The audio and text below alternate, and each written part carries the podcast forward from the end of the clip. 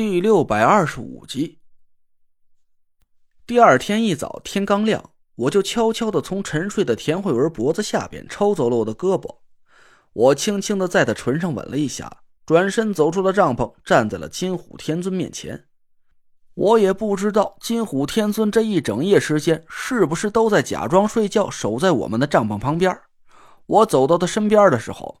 金虎天尊还是那副眯缝着眼睛、半睡半醒的模样。小子，还算你识相，没趁夜逃跑了。我心里暗骂不止。不是小爷不想跑啊，谁他妈愿意跟一只变态大老虎去过招比拼呢？只是我明知道我是跑不掉的，一旦跑到半路再被他给逮回来，我恐怕会死得更惨。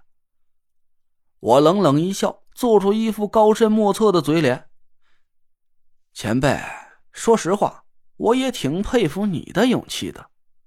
嗯，金虎天尊愣了一下，两只绿油油的虎眼瞪着了我。什么意思？我还以为你怕输给我，早就悄悄摸摸的跑回你们总部找救兵去了呢。没想到你竟敢留在这里和我比试。哼，这样也好。这荒山野岭的，就算你打输了，也不会有其他人看到你出丑的模样。金虎天尊低吼了一声，我的脚不自觉的往后退了两步。牙尖嘴利，陈瞎子的本事不知道你学了几成，这副欠揍的模样倒是十足十的，是一个模子里刻出来的。既然你不想活了，金虎天尊眼神一冷。昂首发出了一声雄浑的虎啸声，山谷颤抖，天地变色，山尖上的浮云顿时被这声虎啸惊散了。阳光直射在我的脸上，映射出我那张故作镇静的脸。其实啊，我被这声虎啸声给震得苦胆都裂缝了，耳朵里传来了金虎天尊冷冽的声音：“那就让本尊来成全了你吧。”其他人也被金虎天尊的怒吼声给惊醒了，四个人手忙脚乱的钻出帐篷，齐刷刷的站在我身边。对付金虎天尊的办法，我在昨晚就已经谋划好了。当然，我没有硬碰硬战胜金虎天尊的把握，就只能以巧取胜。至于金虎天尊会不会承认比拼的结果，管他呢，能混过一时算一时吧。前辈。比试之前，咱先把规矩定好了。这场决斗的人就是你和我，咱不牵扯其他人，这一点你能做到吧？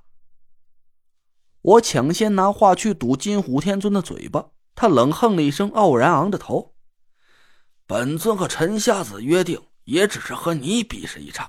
至于其他人，只要不参与到这场比试里，本尊自然不会为难于他。”好，那就这么着。我要的就是金虎天尊这句话，赶紧敲钉转角，把话儿给他说死了。你位列九天尊，身份显贵，晚辈要是不小心伤了你呢，还真没法跟上面交代。不如咱就文比一场吧。晚辈来出个题目，就在前辈最擅长的技能上挑出三样，咱俩单挑，三局两胜。比试之后，无论谁输谁赢，前辈都必须保证我这几位朋友的安全。我这话一出口，不光是我身边的四个人傻了眼，就连金虎天尊也愣住了。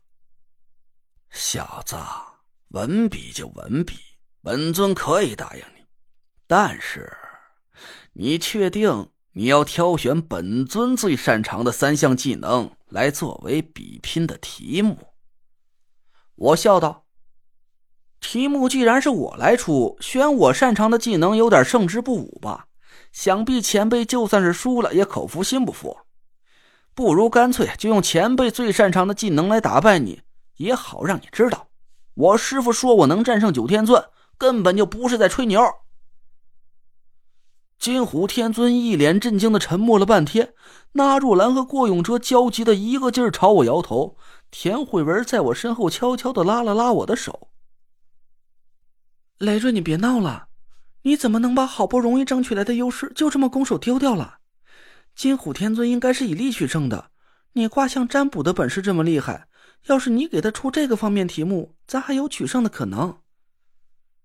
我回头朝田慧文笑了笑，丢给他一个安慰的眼神。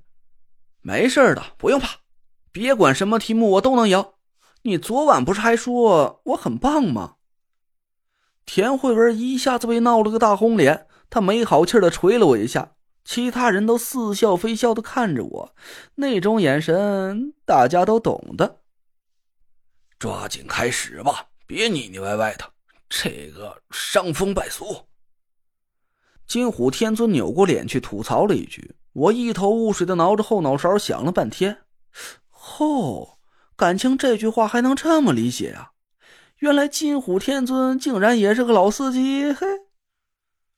我对金虎天尊笑了笑，说：“前辈，你最擅长的三项本事是什么？咱就用这个来作为比试的题目好了。”金虎天尊傲然道：“本尊擅长的技能何止三项？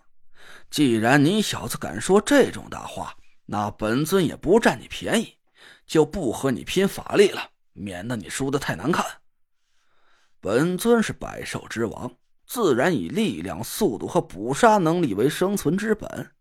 小子，你敢不敢和本尊比这三项？我转了转眼珠子，心下暗喜呀。